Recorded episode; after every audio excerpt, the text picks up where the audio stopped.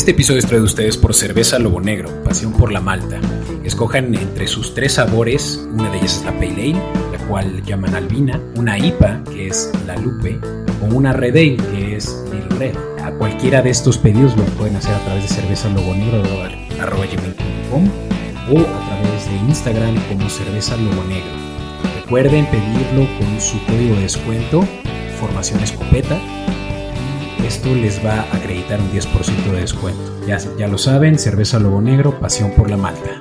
Este episodio trae consigo un invitado especial, pues va a ser un gusto platicar con él sobre este que es nuestro episodio final de temporada. Y vamos a hablar sobre el Super Bowl y pues todo lo que viene ya para la siguiente temporada. Iniciamos.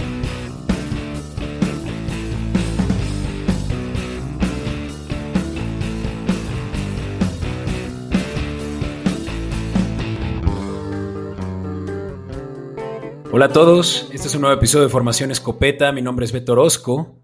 Yo soy Francisco Flores Meyer. Y estamos con un invitado especial. Por favor, preséntate ante todos, Alex. No, gracias por la invitación antes que nada. Y bueno, yo soy Alejandro Casañas, eh, soy periodista freelance, me encanta la NFL, eh, también grandes ligas, mucho deporte americano, también algo de fútbol de Europa, pero pues aquí estamos para comentar todo lo que pasó en el Super Bowl y NFL Honors y todo lo demás. Claro, y parece que pues nosotros ya nos conocemos muy bien a través de las redes sociales, ¿no? Sí, bastantes interacciones ahí, coincidimos con muchos puntos de vista y algunos puntos de vista que no gustan a otros, pero nosotros coincidimos y por eso estamos aquí. Sí, no, justo esa parte de lo divertido los domingos de intercambiar opiniones y creo que por eso te invitamos a esto, ¿no? Porque finalmente de eso es el podcast, de, de intercambiar, de hablar qué te pareció, qué no te pareció, en qué coincides y en qué no, y, generar esa plática que cualquiera tiene con otro fan. Claro, claro, eso es lo más importante y al final es un juego, ¿no? Y que nos una a todos para una convivencia, ¿no? Eso es lo, lo importante. Algo que a mí me pasa mucho es que estás viendo, pues, estás consumiendo entretenimiento, sea películas, sean series, videojuegos también, eh, y como por supuesto eh, deportes, y como que te quedas con ganas de más, ¿no? Después de haberlo visto. Y justamente es ya esta interacción que lo vuelve ya súper rico y lo cual en plataformas como lo es Twitter, pues es este, muy entretenido. Y pues de ahí que también nació ya el podcast que nos permite pues hacer esas opiniones ya pues mucho más eh, accesibles. De hecho, yo, yo los conocía porque estaban en redes como Formación Escopeta, pero no sabía que tenían podcast hasta que un día ahí apareció arroba Formación Escopeta Podcast y ahí ya fue donde interactuamos un poquito más. Claro, claro. Ya de pronto uno se vuelve todólogo de a quienes escucha. Este, ya, ya lo veremos a lo largo del episodio, pero bueno, pues es un gusto tenerte, Alex. Eh, tú decías que te dedicas pues a esta cobertura que haces de fútbol en general. ¿Dónde te puede escuchar la gente? Eh, bueno, bueno, escucha.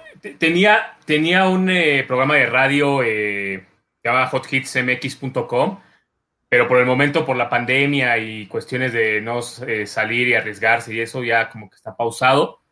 Pero pronto regresaremos y de escribir, escribo en blastingnewsmx.com, eh, de cualquier tema. También escribo para un... Ah, eso no lo dije. También escribo de lucha libre en una página que se llama Planeta.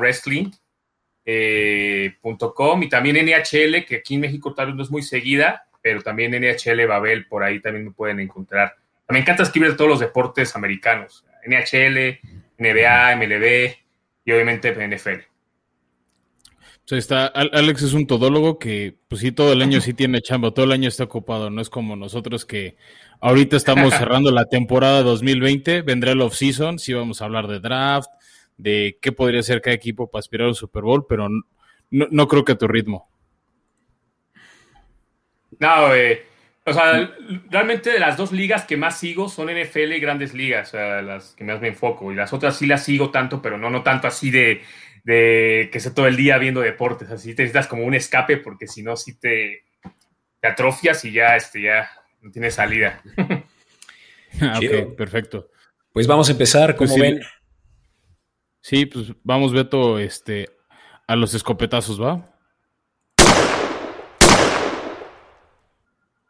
Vale, pues habrá ah, probablemente nada más un topic que a todos nos resulta más cómodo hablar y eso es pues lo más importante eh, de la semana y eso es el Super Bowl, pero creo que por ahí todavía hay unos cuantos, este, eh, unas cuantas cositas de las cuales podemos hablar previo a. Sí, Beto, y fue justo la noche previa al Super Bowl donde se dieron a conocer los NFL Honors, ¿no? Y, y fue una discusión de nuestros primeros episodios de quién es MVP, ofensivo del año, defensivo del año, novatos. O sea, hubo uno que era strike cantado, que lo dijimos y ni le echamos ganas, que fue Alex Smith al regreso del año. O sea, creo que simplemente con que entrara a la cancha ya lo tenía asegurado. Hubo quien deseaba que Big Ben, pero creo que no había argumentos para Big Ben como regreso del año. uno que votó por Big Ben nada más ahí que sí se merecía una algo, ¿no? Porque cómo no vota por Alex Smith, o sea, Alex Smith, la historia de Alex Smith como de, es de película. Es, increíble cómo regresa después de casi una pierna, casi no iba a poder caminar. Y es más, creo que hasta se habló, ¿no? De que tal vez le costaba la vida. No estoy seguro, pero. Sí, porque tuvo trombos, o sea, corría el riesgo de por un trombo que se le fue al corazón. o sea, es, increíble. No, y, además, o sea, no solo jugó, ¿no? Que eso ya era un gran logro. Llevó a su equipo a playoffs. Ya no pudo los playoffs, pero pero llevó a su equipo, o sea, y, Big Ben llegó a play y Pittsburgh llegó a playoffs a pesar de Big Ben. Y luego vino el colapso contra los Browns. Sí, Alex Smith es una historia increíble. Sí. Y llevó a su equipo a playoffs, o sea, aunque no se haya echado toda la responsabilidad encima, sí hablamos de que pues era el equipo con el peor, la peor marca el año pasado y pues obviamente eso se tiene que acreditar con esto que, le dieron, ¿no? Como un reconocimiento. Mira, yo te diría que con eso y con el que ganó el defensivo novato del año, que fue Chase Young, que también fue otro que, vimos venir tú y yo. Sí, sí, primera selección. Bueno, según, primera selección de Washington, ¿no? Este segundo overall, obvio, ¿no? También era, era cantadito. Y uno más que creo que también eh, tú tenías eh, en la mira, Fran, y hablamos del Offensive Player of the Year. Yo te dije que mi tractorcito nos iba a hacer quedar bien. Tú, tú, que, tú que tu amor ciego a los jaguares decía que la Minishumania, yo te dije que, que, el tractor simplemente porque el MVP no se lo pueden dar a alguien que no sea un coreback. O sea, ya esa es una conversación seria con, con la Associated Press de Estados Unidos se me hace injusto que no puedan reconocer un MVP que no sea un coreback, ¿no? Entonces, como que el premio de consolación para, ah, no eres coreback, te ganas el jugador ofensivo del año o el defensivo del año. Y es que hay que entender la retórica a lo que se refiere el MVP, o sea, realmente estás diciendo que se trata del jugador más valioso para la liga. Y pues es un hecho que este es un eh, juego en el que el coreback se va a llevar siempre el mérito mayor por ser literalmente el que tiene todo el control sobre la ofensiva, que es la que normalmente hace más puntos. Sí, a mí también coincido con lo de Derrick Henry, que bueno, ya me estoy saltando, ¿no? Lo del MVP de la temporada, pero hoy también creo que es como un premio así de, bueno, no te dimos el MVP, pero aquí está esto así de, bueno, para que no te sientas mal, ¿no? Eh, yo creo que Derrick Henry está bien que haya ganado este premio y también creo que debe haber ganado el MVP de la temporada regular. Mm. O sea, más de 2.000 yardas, un corredor ya es, algo que no se premia tal cual como lo que dice, eh, lo que dicen de que siempre son los corebacks, ¿no? Tiene que ser siempre un coreback el, el MVP, es como día de facto, ¿no? Sí, quién sabe qué, habría, qué, tendría que cambiar la, liga o hacer como, este es el premio del coreback del año y este es el premio para no un coreback del año, ¿no? O sea, todos los que no son corebacks entran en este premio, todos los que son corebacks entran en este premio, porque también defensivo del año no fue tan unánime, hubo, creo, que fue el premio más polémico, se lo llevó Aaron Donald. Para mí sí era mi gallo, yo sé que muchos, sobre todo los chillones de los Steelers, querían a TJ Watt. Sí tenía estadísticas para hacer un caso, pero yo lo único que les diría es, en todas esas jugadas, todas las tacleadas, vean cuántos hombres en la línea cubrían a Aaron Donald y tenía sus números, y veían cuántos hombres cubrían a TJ Watt y tenía sus números. Aaron Donald en general enfrentaba doble cobertura y sacaba los mismos números que TJ Watt. Y no, y no es coincidencia que eh, Russell Wilson sea el, coreback con más presiones en su carrera, bueno, en un periodo de tiempo determinado, pues porque tiene como rival divisional Aaron Donald, quien tiene el, récord de sacks ya en años consecutivos. De, hecho, esto de TJ Watt y Donald fue como tema el sábado, ¿no? Porque el sábado como que ya todos sabíamos los, los premios que se iban a entregar y este como que tal vez había un poco de duda, ¿no? Porque lo que dicen de que sí, a Pittsburgh tenía TJ Watt y de hecho el hermano JJ sacó una tabla ahí en Twitter diciendo, bueno, vean las estadísticas y las estadísticas de Watt sí eran un poco mejores que las de Donald, pero primero, no enfrentó la misma eh, calidad de oponentes y lo que también comentan de que a Donald lo puedes dobletear en cada jugada y a TJ Watt no lo dobleteas tanto como a la defensiva. O sea, a, Aaron Donald lo puedes hasta tirar tres jugadores a veces o dos y luego llega uno a ayudar. O sea, creo que Aaron Donald estuvo bien como, como otra vez defensivo del año y como dicen, los chillones de los Steelers, pues sí, querían algo ahí, o sea, ya que no pudieron eh, contra los Browns y querían que TJ Watt ganara. TJ Watt tuvo una gran temporada, pero Aaron Donald está ahí y creo que se va a seguir llevando los premios defensivos del año por esas actuaciones. Es un jugador que va que trasciende, digamos, este, o ya hace comparaciones con eh, Superman eh, Lawrence Taylor, de esa, de, esa, de esa calidad que te hace ganar juegos, ¿no? Sí, no, y, creo que se notó, por ejemplo, lo que Tampa sí pudo hacer contra Green Bay y, y, los Rams una semana antes no. O sea, ¿qué hizo Tampa para ganar ese final de conferencia contra Aaron Rodgers? Presionarlo, corretearlo, no dejarlo lanzar. ¿Qué es lo que se esperaba que hiciera Rams? Exactamente eso. Sobre todo porque ya eh, Green Bay jugó sin David Bakhtiari, su tackle izquierdo. Y como Aaron Donald no estaba al 100, no se pudo cubrir el hueco. O sea, de milagro le sacaron el partido a Seattle porque no traía nada. Pero, pero Aaron Donald está tantito mejor de salud al 100 y yo creo que los Rams hubieran llegado a esa final de conferencia. y, por, y por Donald, ¿no? TJ Watt sí diría en su defensa que tiene talento para seguir peleando el premio, o sea, puede que, que sí, lo, sí lo gane eventualmente como lo ganó su hermano, pero tiene que opacar de este Aaron Donald, o sea, sí, exacto, creo que Aaron Donald es talento generacional y salvo que se lesione feo o ser jubile, creo que TJ Watt, como está jugando ahorita, lo podría superar. Que aún así TJ Watt se llevó su premio, ¿no? Claro que no el que él esperaba. Nah, pero no se llevó nada. O sea, más que un jugar playoffs. Por ahí yo vi el Deacon Jones. Ah, sí, ese. Ah. Bueno. Bueno, estos premios de. Hasta hay un premio para la celebración, ¿no? Que también se llevó Pittsburgh de, de, de Smith Schuster pero sí son premios nuevos que están entregando. Sí, y sí. y con Jones como otra consolación, así, bueno, aquí te damos este. Sí, cierto. Sí, pero mira, Beto, yo creo que para cerrar bien los premios, uno que también hacia el final hicimos más push, al principio no tanto, fue el del coach del año, que al final sí, por ahí desde la semana 13 o 12 ya decíamos que Kevin Stefanski, creo que súper merecido. O sea, llevar los a los Browns después de casi 30 años a playoffs, una temporada con, de doble dígito en victorias, jugando bien, ganando en playoffs contra su peor este, némesis, que era Pittsburgh, y peleando hasta casi el final contra Kansas City. O sea, capitalizan más esa lesión de Mahomes y podríamos haber visto una final Bills Browns de conferencia americana. Entonces creo que merecidísimo. Sin duda alguna, y sobre todo que tuvo que coachar desde, desde su casa uno de los juegos, ¿no? Porque tenía COVID. Eh, todo mundo tenía como underdog a, Cleveland en ese juego de wildcard y no obstante, pues ahí se las arreglaron.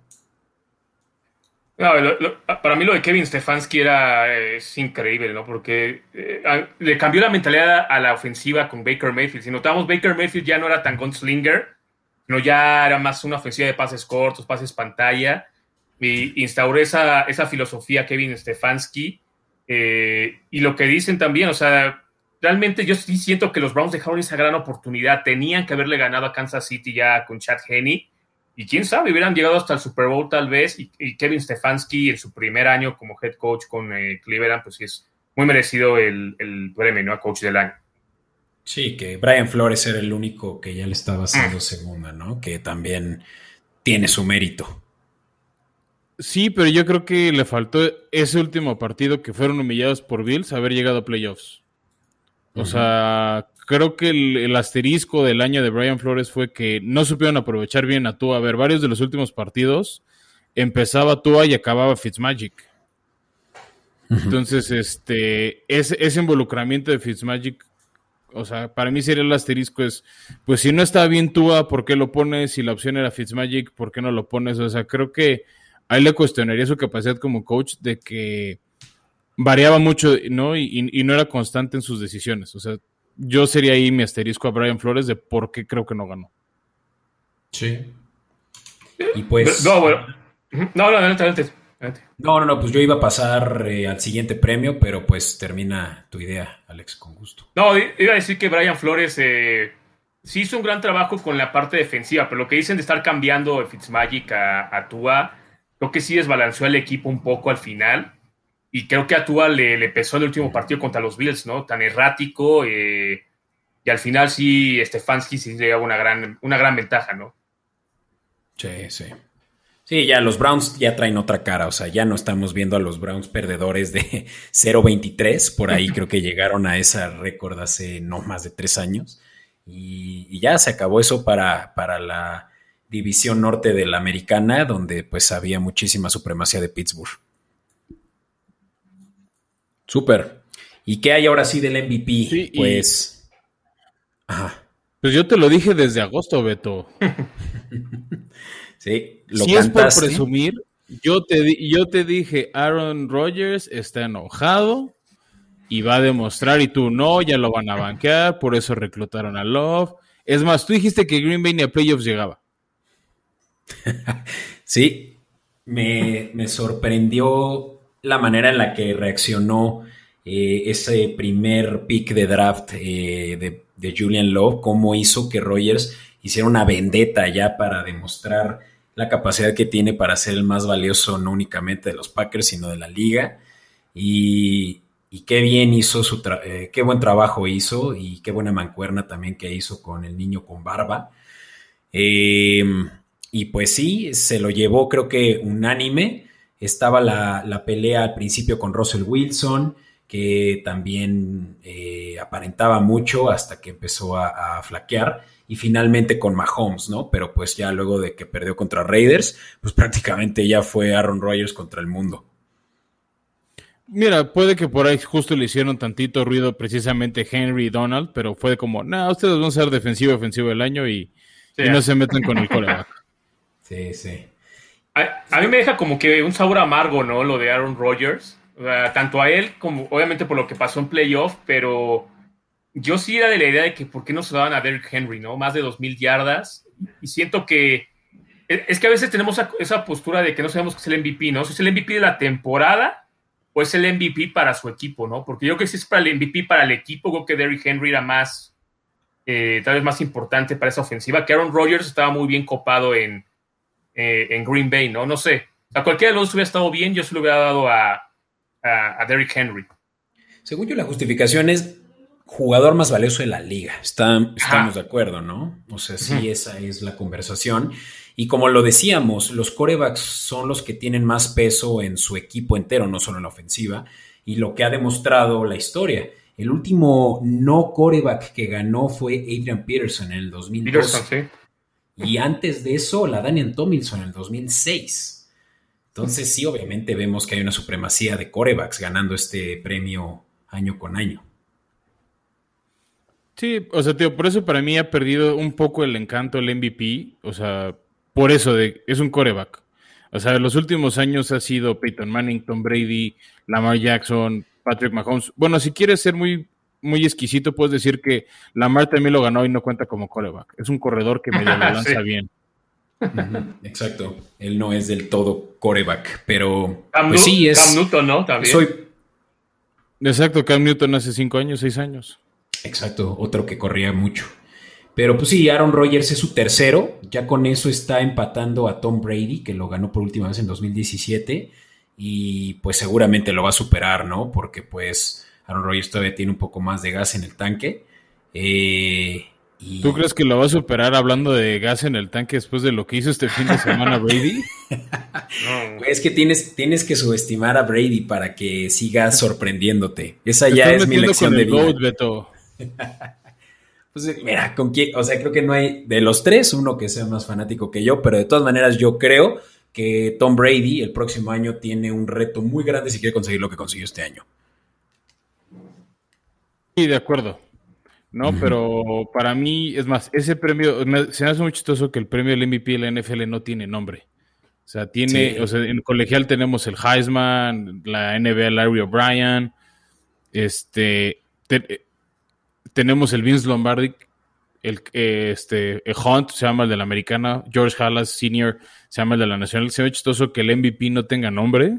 Y yo sí propondría, y más después de lo que vimos este fin de semana pasado, que sea el Tom Brady Award of the Year.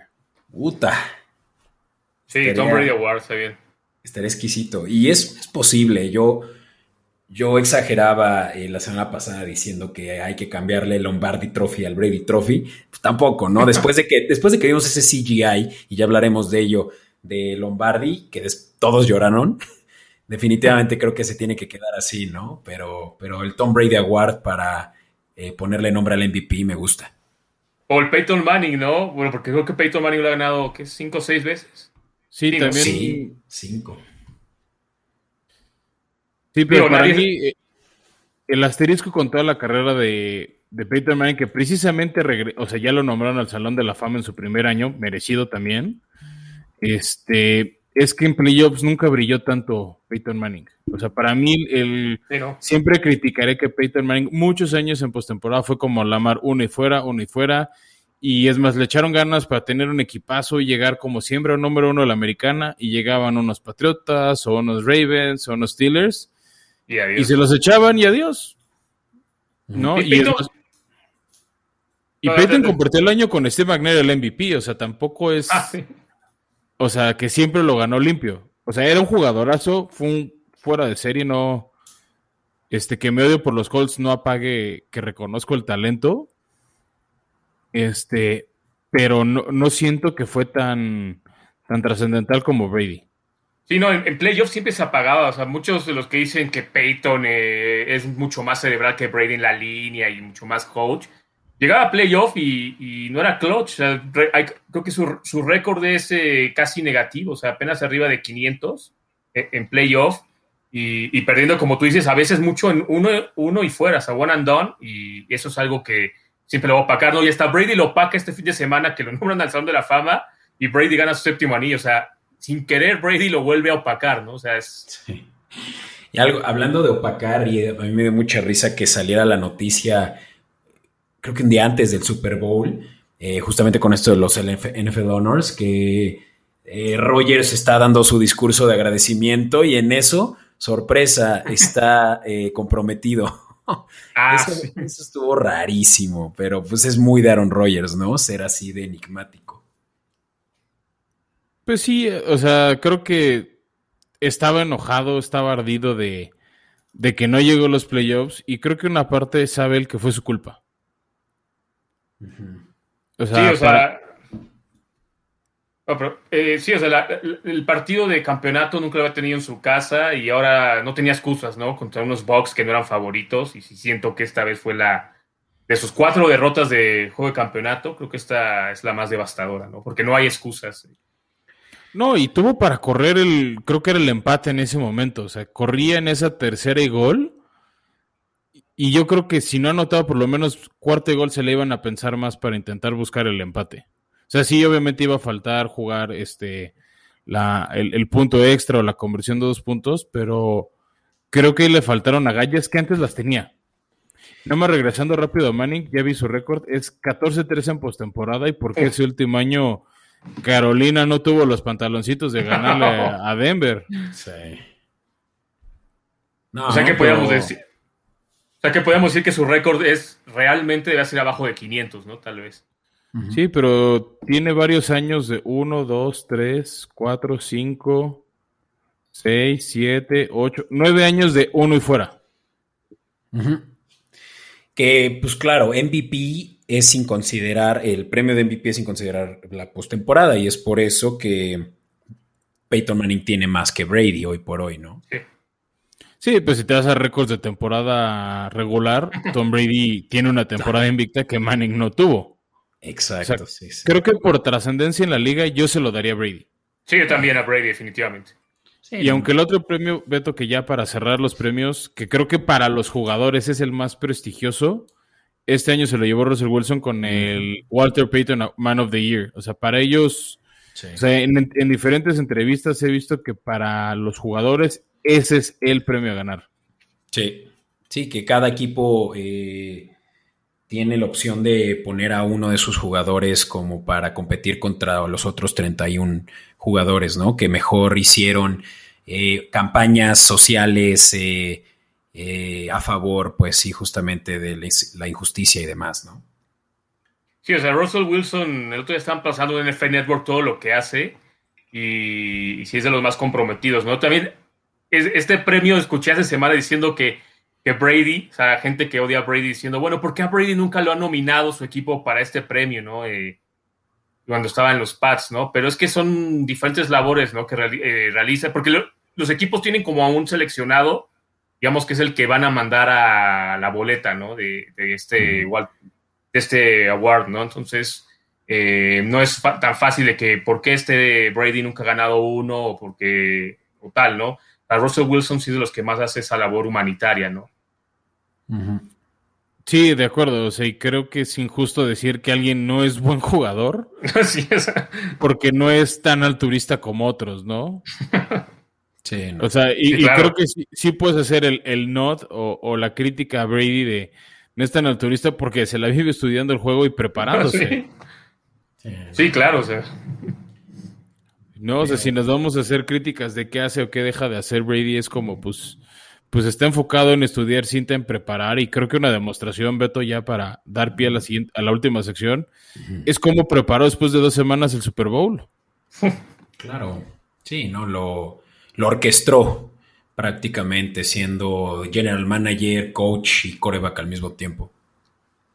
De hecho, de Brady pasaban en, en temporadas y muertas. Él dice, si se siente en su casa, eh, y hace clic, clic, se la pasa revisando, ya fuera de, las instalaciones del equipo, eh, todas las jugadas. Y lo que decía Ray Lewis, si tú como joven no estudias y no estás haciendo más clics que, Tom Brady, pues vas a estar perdido, ¿no? Y más en juegos este, tan importantes como el Super Bowl o en juegos de playoff.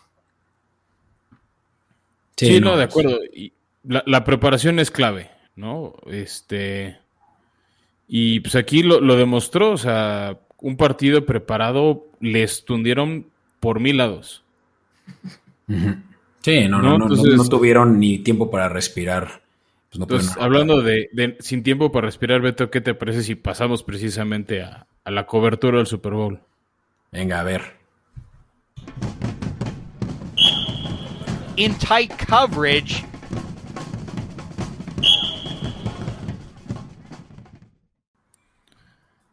Pues ahora sí, lo, estamos diciendo, lo hemos platicado. Si alguien no se enteró, vivió abajo de una piedra, ahorita se lo avisamos.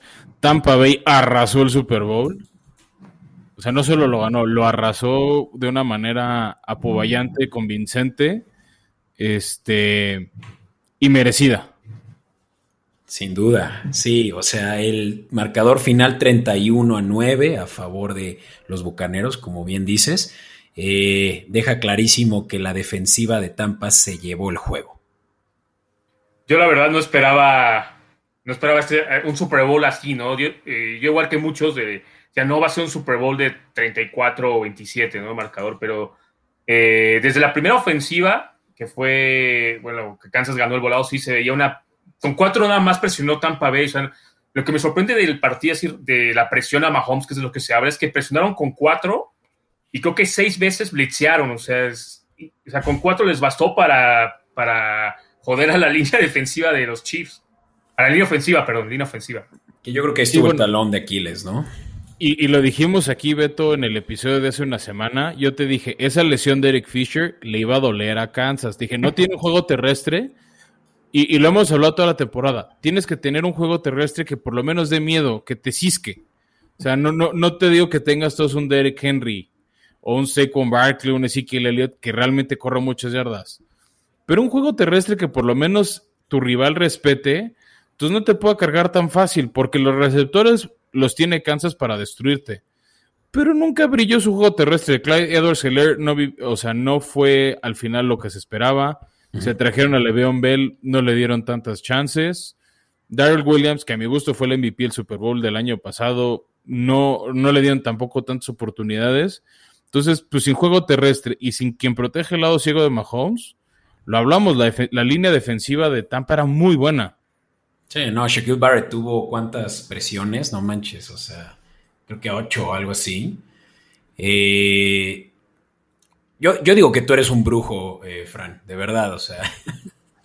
es, obviamente que iba, iba a ser una falta esencial la de Eric Fisher, pero no manches, yo nunca creí que eso vaya, fuera a ser la, la razón por la cual iban a perder.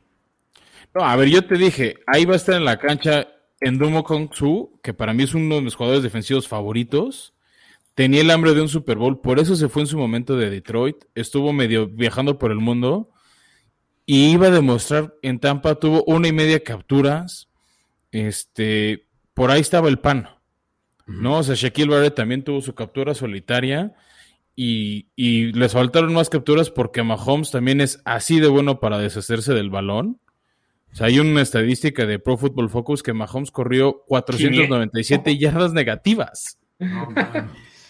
sí, casi medio campo, ¿no? Corriendo a los lados, hacia atrás. O sea, o sea, imagínate, lanzó 270 yardas, tuvieron por tierra otras 100 yardas, o sea, tuvieron 300, casi 400 yardas ofensivas Kansas City y tuvieron más yardas negativas corriendo por su vida. Wow. Sí, no, no de hecho no la mitad en campo, cinco campos. Sí, sí, es, es un hecho que esa fue la razón por la cual no pudieron anotar un solo touchdown. Todas aquellas personas que dijeron, ay, a la fácil, voy a apostar por un touchdown de Travis Kelsey, tómala. Nada. la casa. Pues lo, que, eh, lo que dicen de, de, de que iba a pesar mucho la ausencia de Fisher, yo sí lo esperaba, pero también esperaba como que Mahomes y, Andy Reid hicieran ajustes, ¿no? Porque les llegaba la presión, no había pases pantalla, no había reversi eh, o sea... Un total de dos, dos, perdón, eh, Alex, dos eh, pases pantalla. Ajá, dos pases pantalla, o sea, nunca ajustó tampoco Eric Bienemy, eh, a pesar de que tenían esa presión encima, ¿no? A mí es lo que me decepcionó mucho de Mahomes y de, Andy Reid, de Bienemy, de, de Kansas City. Sí, no se pudieron adaptar. No, y Beto, eso fue una crítica que hicimos en general toda la postemporada, ¿no? Ahorita le tocó a Bienemi, lo hablamos en, o sea, ahora sí que mis queridos tistanes, cómo no tuvieron diversidad ofensiva de, pues si Baltimore no deja correr a Henry, pues lanza el balón, lanza el balón. Lo criticamos de Rogers en la final de conferencias, te están presionando, tienes, o sea, Aaron Rodgers sí tenía buenos corredores, no los usó en la final de conferencia.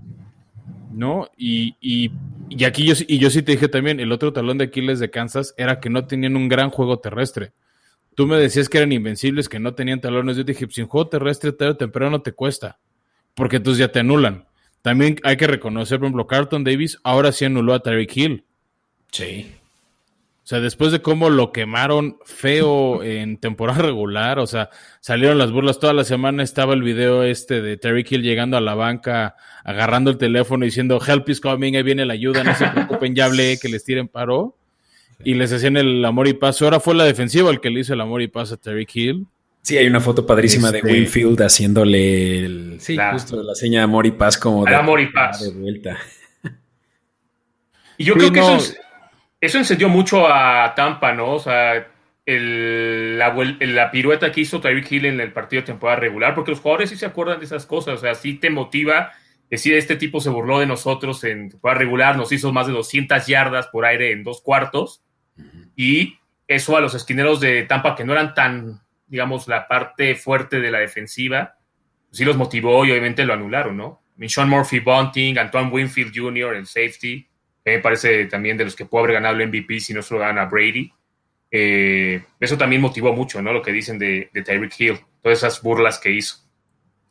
Pues sí, o sea, y, ahí está el precio, ¿no? También a mí uno que me sorprendió porque no fue tan, no sé si fue tanto la labor defensiva de Tampa, pero Kelsey me decepcionó un poco porque varios se le fueron de las manos. A mí eso fue lo que me traumó porque para mí Kelsey es de las manos más seguras de toda la liga iba por un récord que lo rompió el tight end del otro lado del equipo, que fue Gronk, ¿no? Que no solo tuvo uno, tuvo dos pases de recepción de touchdown, extendiendo el récord del combo tight end coreback, además de recepciones de touchdown para un tight end. Y, o sea, Kelsey decían ya lo va a superar, lo que sea, y no tuvo una gran noche Kelsey, creo que eso también jugó muy en contra de la ofensiva de Kansas City, que nada más no se halló. Y, si ven los stats, se ve y sin ver el, eh, el marcador final, pareciera que estuvo apretado. O sea, tuvieron un total de 350 yardas Kansas contra 340 Tampa. O sea, tampoco realmente es que estuvo a favor de, Tampa en los números. Solo en la ejecución fue en donde no pudieron sacar puntos los Chiefs. En zona roja, ¿no? O sea. Sí, de hecho por ahí salió un meme de una estadística de por ahí del tercer cuarto de viajes a la zona roja, Tampa 4, este, el este güey que corrió desnudo de la cancha 1, Kansas City 0. De hecho, hasta Gronk dijo que el que corrió sí pudo anotar, ¿no? por lo menos sí anotó. Él, sí, llegó a la zona de touchdown. Y que quemó a los, que quemó a los Chiefs. Y lo de Kelsey que mencionaba, a mí me recordó al Travis Kelsey de hace años. Al Travis Kelsey que soltaba balones, inseguro, porque hace años, cuando todavía estaba Alex Smith, era un Travis Kelsey medio errático a veces. O sea, es un gran tight pero sí soltaba de repente balones. Ya llega la era de Mahomes, últimos tres, cuatro, bueno, tres temporadas, cuatro, eh, tres, y ya se convierte en los mejores tight de la historia, ¿no? Eh, de la historia moderna. Sí, quién sabe, la verdad, qué le pasó, o sea, porque no está jugando así. O sea, ya, ya nos hemos olvidado de ese Kelsey. Y de la nada se convirtió en eso. Y también creo, Beto, hay que hablar ahora del otro lado del balón. O sea, dijimos que Kansas tenía una defensiva regular zona. O sea, que Breland y Sorensen habían tenido unos playoffs aceptables, pero qué manera de quemarlos eh, este, cambiando la ofensiva a Tom Brady, ¿no? O sea, de repente lanzaba, de repente iba por el pase profundo, de repente corrían y cuando ya creían que venía la secuencia de pase, pase, pase, metían dos, tres corridas seguidas, establecieron bien el play action y Brady fue efectivo. O sea, creo que nunca ha sido ese coreback de los pases bomba espectaculares Tom Brady, como sí ha sido Rogers, como Big Ben, como lo era Manning, pero Tom Brady es eficiente. Se hizo el partido que se esperaba de él y de la forma en que lo tenía que hacer, siento yo. Sí, pases cortos, o sea, estuvo conectando con muchísimas armas que tenía a su alrededor y, y los que hicieron touchdown ni siquiera eran los favoritos. Vimos que Mike Evans tuvo un juego, la verdad, de mínimo en producción lo mismo que Chris Goodwin. Pero ah, que hay de Antonio Brown que cachó su touchdown y eh, Leonard Fournette, quien estuvo cachando también pases pantalla. Eh, y ni hablar de Rob Gronkowski, ¿no? O sea, realmente sí tenía todas las armas que Kansas City no pudo detener. Eh, no tuvieron. Yo creo que lo que más les faltó también, además de, poder detener la, la presión, la línea ofensiva, fueron linebackers. O sea, en el medio campo los destruyeron. Es que los linebackers de Kansas, si los vemos, eran normales, eran muy pequeños, o sea, no, eran linebackers grandes.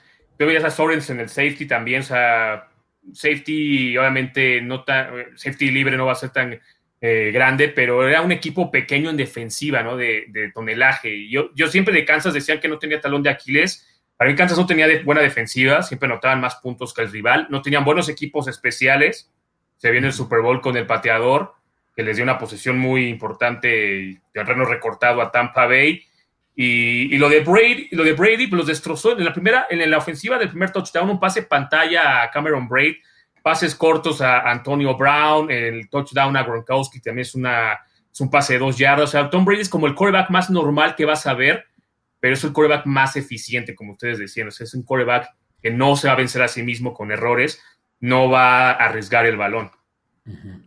No, y mira, justo hablando de eficiencia y errores, creo que otro tema que hizo mucho ruido, de hecho hasta provocó pleito en las transmisiones de Fox Sports México. Oh, sí.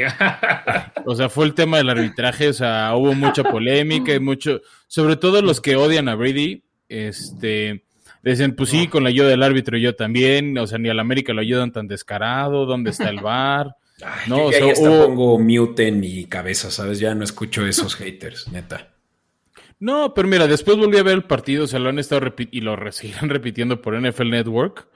Este, son errores tontos. Por ahí hay una interferencia después de una recepción de 31 yardas o antes de una recepción de 31 yardas de Evans, que fue la que tuvo, que sí medio se tropieza y choca con el jugador, pero por la posición del choque y el ángulo del árbitro, pues sí parece que es una interferencia. O sea, como que los dos buscando el balón se tropiezan, o sea, cruzan las piernas y entre los dos se trompican.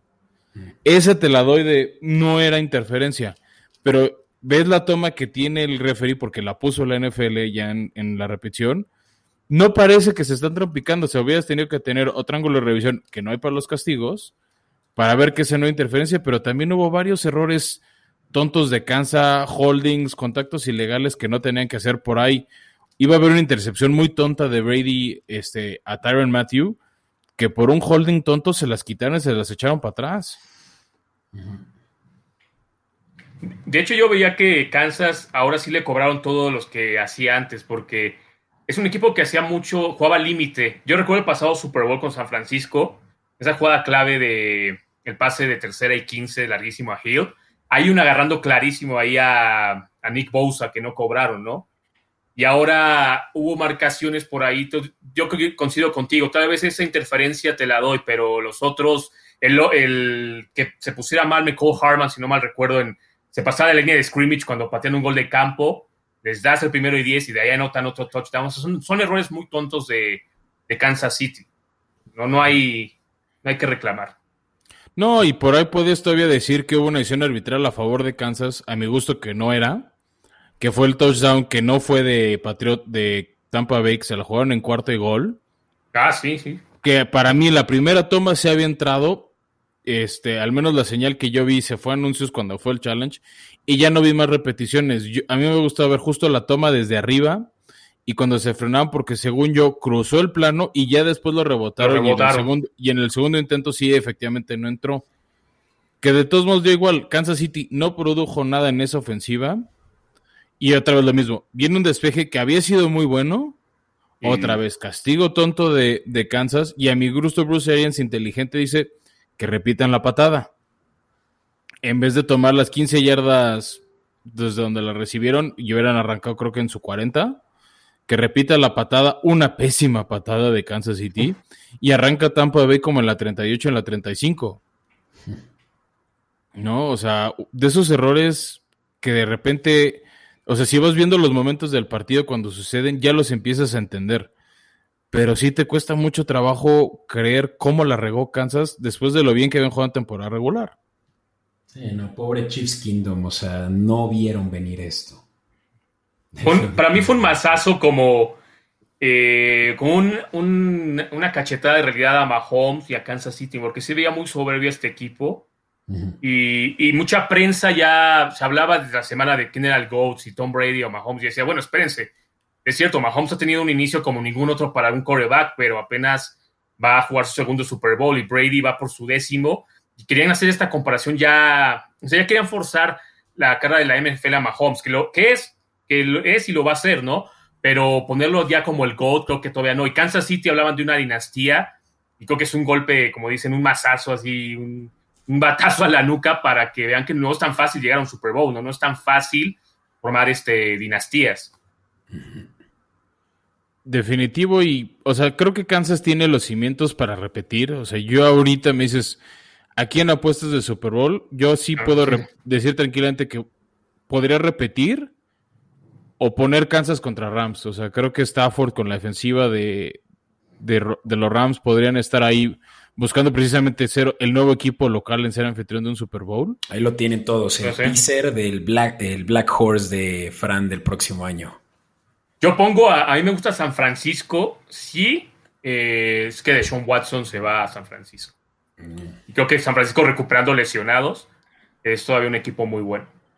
Puta, que esa, esa, conversación va a estar tan, tan buena que esperamos tenerte, y no me estoy aún despidiendo, Alex, pero espero tenerte para ese episodio en el que hablemos de Deshaun Watson únicamente, ¿no? No, gracias, como siempre. San, San, Francisco, obviamente, con Deshaun sería tama de lo letal. Pero sí, o sea. Es decir, pero lo interesante es que al final van a tener que pasar por encima de esta defensiva de Tampa. Ah, sí, Tampa Bay va a estar ahí todavía. Sí. O sea, o sea, porque creo que algo que va a tener Tampa a su favor, que es creo que parte del artífice de su campeonato y creo que de la lectura que hizo Brady al elegir el equipo al que se quería ir, se fue un equipo con una muy buena ofensiva, como lo tuvo varios años en Patriotas, que ya había playmakers, como era Evans, como era Goodwin, por ahí Milner. Convenció a Gronk y a Brown, o sea, Antonio Brown se quedó en casa de Brady las primeras semanas. Sí, este, pero, o sea, le funcionó, a ver, o sea, el, el imán de Tom Brady, el retarte a la excelencia, convenció al equipo y ahorita Tampa tiene piezas como Vita Bea, como Shaquille Barrett, como Devin White, que está apenas en su segundo año. Entonces, Tampa Bay, si aprovechan, pueden estar ahí en la pelea. Que ojo, ¿eh? Free agents este año para Tampa. Antonio Brown, Chris Goodwin, Lavonte David, Namante Su, Rob Gronkowski y Shaquille Barrett. No van a poder dejar a todos. Yo creo que se van a quedar con Barrett, ¿eh? Sí, Barrett se queda, White puede que sí. y nosotros hay que ver, porque, por ejemplo, Mike Evans, sabiendo que tiene un equipo y que el tema es el cap, él, él dijo, ya lo dijo públicamente, yo estoy dispuesto a sentarme a renegociar mi contrato, que me paguen menos con tal de que no se vayan. Entonces, aquí es algo interesante que también por años le funcionó a Patriotas, que era distribuir más el salario entre todos no había ese jugador como Deshaun, como Aaron Rodgers, etcétera, que ganaban el 80% del cap y no había dinero para otro talento, que es una estructura que más o menos Kansas hizo con sus piezas. Repartieron el dinero y por eso no perdieron a casi nadie de un año a otro. Entonces, si Tampa hace eso, va a estar muy interesante, muy divertido. Y yo veo posible que repitan si conservan esas piezas. O sea, porque Antonio Brown se fue con el contrato mínimo, o sea, sabía lo de su castigo en la liga. Y Antonio Brown es, ¿cuánto es el mínimo por un año? Ok, dame eso, creo, creo que eran como 100 mil dólares.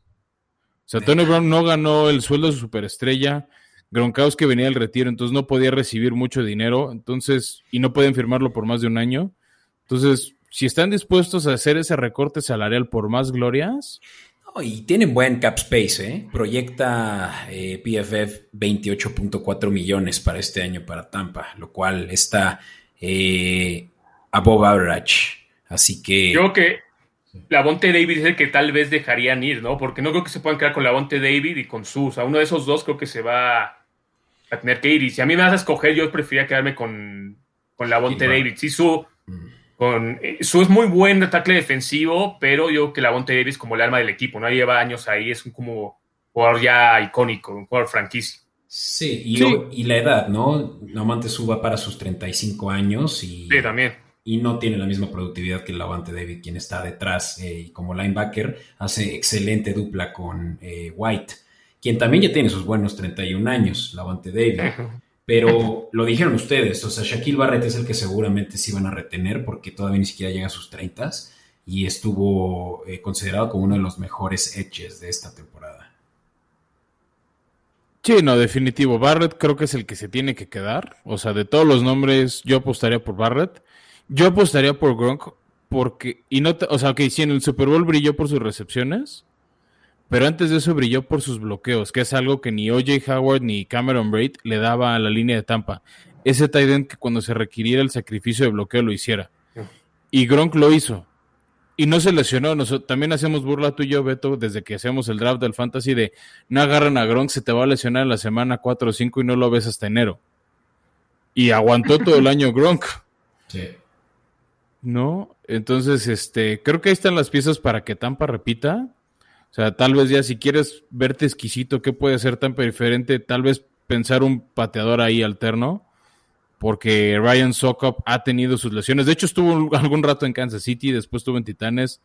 En los dos equipos se lesionó la cadera y por eso lo cepillaron. Entonces ya, si quieres verle un asterisco que ha sido un dolor de cabeza eterno en Tampa, es un buen pateador. Sí, sí, pues... Mucha gente cree, Muchos creen que se va a repetir el Super Bowl, o sea, hay como apuestas de que va a ser otra vez Tampa Kansas City, o sea, muchos creen que se puede dar otra vez. Oh, sí estaría cabrón pensar en que Brady se puede llevar uno más. yo nada más no me la creo. De verdad que mi novia ya no me soporta con tanto que le he estado lamiendo a Brady los últimos días. bueno, Beto, es que una cosa es que te guste el eh, Brady y otra cosa es que te comportes como Lord Molecula con el peje tú con Brady. O sea, también hay, hay, que mantener sana distancia, Beto. pues es que, güey, neta, es, es eh, inimaginable que una, eh, una figura eh, del deporte llegara a ser de verdad así tan esencial para una franquicia, que uno solo hizo la diferencia. Y lo dijo hasta Bruce Arians, y sin miedo a que sus jugadores se sintieran ofendidos antes del Super Bowl, dijo, It took one man. O sea, Tom Pues sí, pero y hay que decirlo bien, qué hombre es, ¿no? O sea, sí hay que reconocerlo que o sea, que no es que llegó cualquiera, no es, ah, llegó un pateador y por eso se resolvió. Como en algún momento se dijo en Indianápolis, después de que se pidieron a Van der y trajeron a Vinatieri, ahora sí ya Peyton Manning tiene pateador y ya puede ganar. No. Entonces, no, va por ahí. Sí, no. O sea, y, y, volvemos, podemos regresar a la conversión del MVP. ¿Por qué le hace el MVP al quarterback? Porque así marca la diferencia en un partido.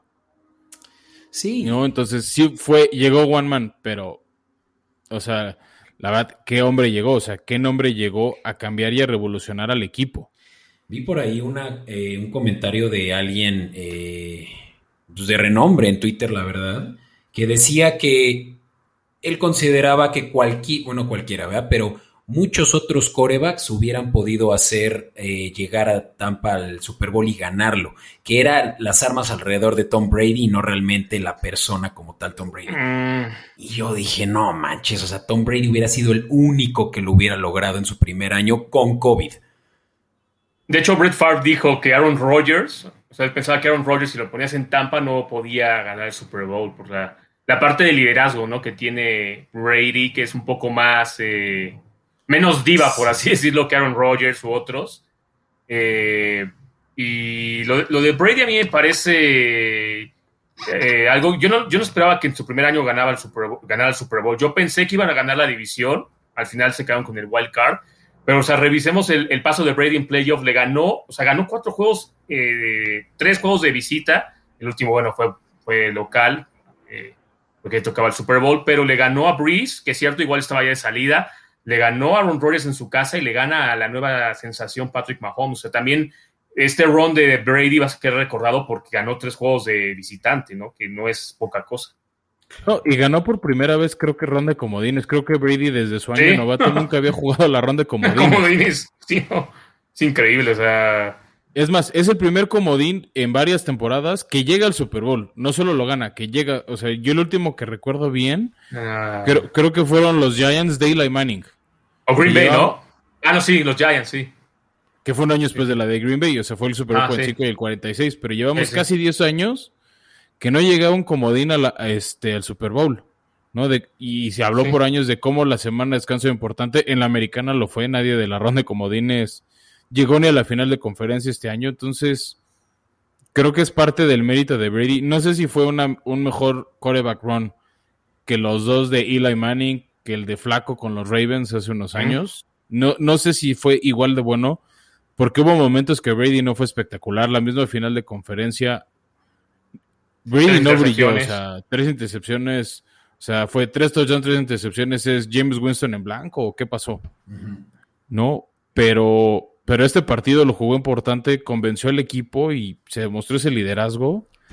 Y aguas donde, o sea, yo sí creo que Brady, por cómo jugó, cómo lo protegieron, Brady sí llegue a cumplir su amenaza de jugar hasta los 45, si no es que más. Sí, pues le, queda un año, ¿no? Sí. Le queda un año de contrato con Tampa Bay. No sé si vaya a haber una extensión o algo, pero sí, yo creo que va a jugar hasta los 45. Mínimo. Es que es el tema, es mínimo, es, y sigue siendo muy bueno. O sea, yo creo que el día que quiera hacer la transición a coach va a ser una meta ofensiva muy buena por cómo lee el partido, o sea, porque él sí se comunica con sus jugadores y él les enseña a ver los huecos. He, visto entrevistas, creo que este año sonó mucho una Edelman, que dice, es que si tú te sientas a ver la cinta con Tom, te explica y te dice, mira, aquí está el hueco y aquí él hace esto, entonces te puedes meter y puedes correr, entonces yo te pongo aquí el pase, entonces creo que si él sabe hacer esa transición, puede llegar a ser también un coach muy exitoso en su momento. Sí. No, es, un... es un cuate que está metido, está metido ahí todo el tiempo en su casa revisando cintas, o sea, es un obsesionado lo que, lo que dicen, o sea, llega a sus 45. Y, sobre todo que tiene como jugador todas las herramientas para ser el mejor motivador. O sea, te, te está subiendo un video antes del juego eh, para que lo veas tú como su compañero o tú como su fan, que te hace sentir seguro. O sea, ese, ese video de Let's Go, o sea, dices, este güey trae el chip que ya ganó. Y, Les envió un mensaje a todos, creo, diciendo vamos a ganar toda la semana. A cada jugador creo que le envió un mensaje de we will win, we will win, toda la semana. O sea, eso dices. No, y, creo que ese es, ese, ese es el chip que cualquiera que quiera aspirar a triunfar en esta liga tiene. Porque igual lo mismo pasó. A ver, todo el mundo le dio el, el Bis Lombardi a Kansas antes de jugar. Es, no, ya, Kansas va a ganar. Este Tampa no mm. tiene nada. Pues va a ser anécdota que fueron el equipo local, el local en el Super Bowl y ya. O sea, como que a Tampa como, como la anécdota y, y no fue así. Creo que dieron un partido perfecto por donde lo veas. Todd Bowles anuló a Andy Reid. Ya, si quieren ver un asterisco en la planeación de, Kansas pues sí está el tema que le costó ya la chamba al hijo de Andy Reid, o sea, ese choque donde dejó a una niña peleando por su vida. No sé qué tanto distrajo no Andy Reid, porque también tuvo malas decisiones como entrenador en jefe Andy Reid, o sea, los tiempos fueron el primer tiempo, o sea, fueron unos timings muy malos que hacía muchos años que no se le veía a Andy Reid. O sea, Andy Reid creo que es uno de los coaches más cerebrales y no se vio eso en este partido. Entonces, no sé si eso le afectó, o sea, el pensar en el bienestar de su hijo, que ya lo corrieron de Kansas City, ya no es el entrenador de linebackers. No sé qué tanto pudo afectar esos ajustes que nunca hizo Kansas. Es que nunca intentaron nada diferente en ataque. O sea, si te están empujando, pues intenta una jugada de truco, una más jugadas pantallas que habían dicho que fueron muy pocas. O sea, no, siempre se murieron con la suya de, bueno, vamos a ir con Tyreek Hill y Travis Kelsey nuestras armas en pases de más de 15 yardas y ya, o sea, también fue una manera medio arrogante, ¿no? Decir de Kansas, así jugamos, así le ganamos a Buffalo, a, los Bills y así vamos a ganar nuestro segundo Super Bowl, ¿no? O sea, nunca hubo ese ajuste y Tampa Bay, si lo vemos, no hizo tanto en defensiva, o sea, sí, sabían que con los cuatro podían presionar y dejaban ahí un hueco en medio donde estaba a veces Kelsey agarrando algunos pases, pero te daban esa jugada corta para que no te hicieran la jugada grande, ¿no? Que es la, lo que los había matado con Tyreek Hill y, demás, ¿no? No, pero yo creo que hicieron todo, todo. O sea, eh, Todd Bowles es realmente el que se lleva el mérito por tener este eh, esquema en el que la presión fue absoluta, ¿no? O sea, no tuvieron zona, no tuvieron cobertura por zona casi que en todo el partido. Fue puro man to man y puro blitz. Y, todo eso eh, reflejó eh, en los resultados, en que realmente no, no tuvieron, creo que por ahí lo dijo Barrett, que literalmente sacaron a la defensiva a comer. O sea, literalmente, o sea, los devoraron. Y, pues ellos fueron Está perfecto. Bueno, o sea, Todd Bowles hizo el partido que tenía que hacer. O sea, es, estas son mis fortalezas, este es el talento de los jugadores. Y, y por ejemplo, se dijo, Españulo le había ganado la partida de Brady en dos Super Bowls con los Giants. ¿Qué hizo ahora? Nada. Ahora no hizo nada, o sea, no, nunca lo pudieron presionar y creo que eso es un mérito, o sea, creo que las defensivas ganadoras de los últimos años, salvo chance Kansas del año pasado, es que con tu front four puedas presionar al coreback y que tu secundaria impida pases. O sea, salvo el año pasado Kansas, que esa era la defensiva de San Francisco, así, así han ganado varios de los últimos campeones un front four suficientemente bueno para generar presión al coreback e incomodarlo. igual eh, los Patriots, ¿no? A Jared Goff, igual. Sí, y así fueron los tres Super Bowls que perdió Brady. El front four de los Giants dos veces, el front four de Filadelfia. No lo dejas lanzar y ganas. ¿No? O sea, por ejemplo, te lo puedo decir como fan de Titanes. ¿Qué le critiqué al equipo? No tenía pass rush. Sí. O sea, tarde o temprano, si no tienes pass rush, por más cobertura doble, el receptor se va a escapar o, van a encontrar un huequito donde no va a poder llegar tu secundaria. Sí. Pues muy dimensionales, ¿no? Henry nada más y cuando le quedaron de Tannehill en playoff, pues.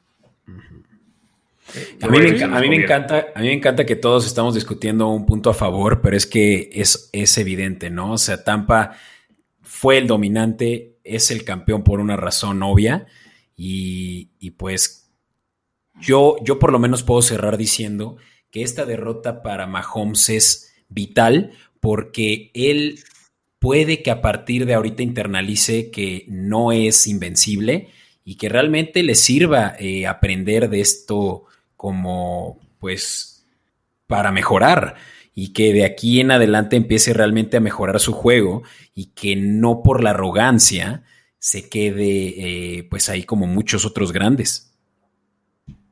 En dos o pues sí.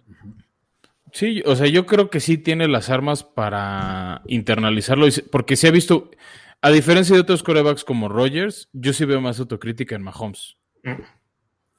Sí. Por ejemplo, yo, yo no vi esa autocrítica en Josh Allen que sí fue humillado. O sea, Josh Allen hasta se vio ardido en esa final de conferencia cuando le lanza el balón en la cara a Kansas. O sea, yo no veo esa actitud en Mahomes. O sea, Mahomes al final acaba el partido, va, felicita a Brady y se va al vestidor de, pues yo no tengo que estar aquí viendo los festejos, esto no es mi lugar. Sí.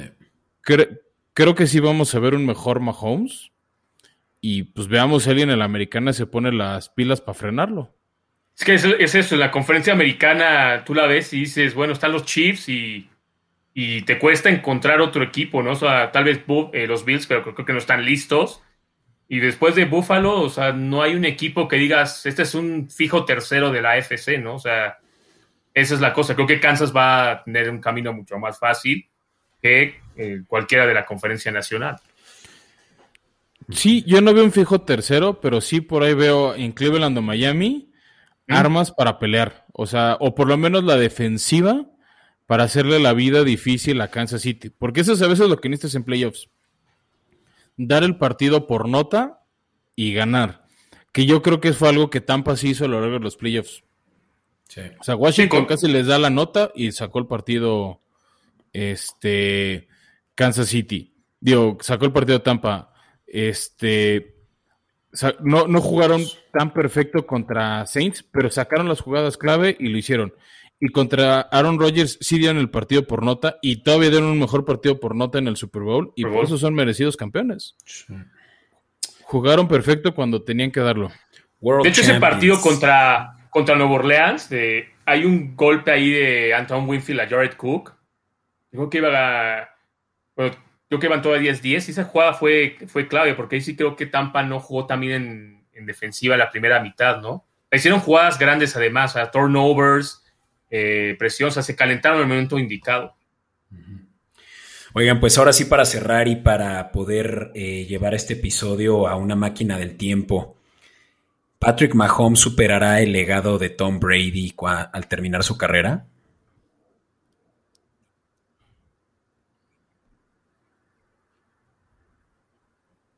No. No, no creo que. O sea, creo que Patrick Mahomes sí lo veo llegando a otro Super Bowl. Chances sí ganándolo. Este, sobre todo, a ver, tiene 25 años y ya fue dos veces al Super Bowl. Creo que sí le veo una tercera aparición, pero no sé si le veamos llegar 10 apariciones o por lo menos 8 apariciones más y que esas 8 sean victorias. O, seis, o es más, 6 apariciones más y que iguale la cantidad de Lombardios de Brady Hijo, no, Beto, no, no sé si las vamos a ver tú y yo en esta vida. Wow. ¿Tú qué dices, Ale? No, yo creo que además creo que el partido domingo le va a doler mucho a Mahomes, porque igual puede llegar a cuatro o cinco anillos, pero siempre va a quedar eso de, bueno, cuando jugó contra Tom Brady a sus 43 años, le ganó en el Super Bowl, ¿no? A mí me recordó mucho ese Super Bowl lo de Marino y Montana, aunque bueno, Marino nunca ganó un Super Bowl eh, ni llegó a otro, pero fue eso, ¿no? Como que llegaba Marino con toda esa inercia joven y, los Niners les dieron una paliza a los Dolphins, ¿no? O sea, yo creo que Mahomes va a llegar a más Super Bowls, pero creo que le va a costar un poco más. Acuérdense de Aaron Rodgers, que también decía lo mismo en 2010 y, no ha regresado a un Super Bowl. O sea, no es fácil llegar a, al Super Domingo. Sí. No, o sea, el, único que ha repetido Super Bowls a la fecha sigue siendo Brady.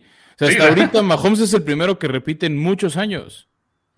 ¿No? O sea, se dijo de los Ravens, no volvieron a llegar a otro Super Bowl. Aaron Rodgers, ya dijimos, Drew Brees no ha vuelto a llegar a otro Super Bowl desde hace 12 años. Cam Newton no ha vuelto a llegar a un Super Bowl. Por ahí. No, ni.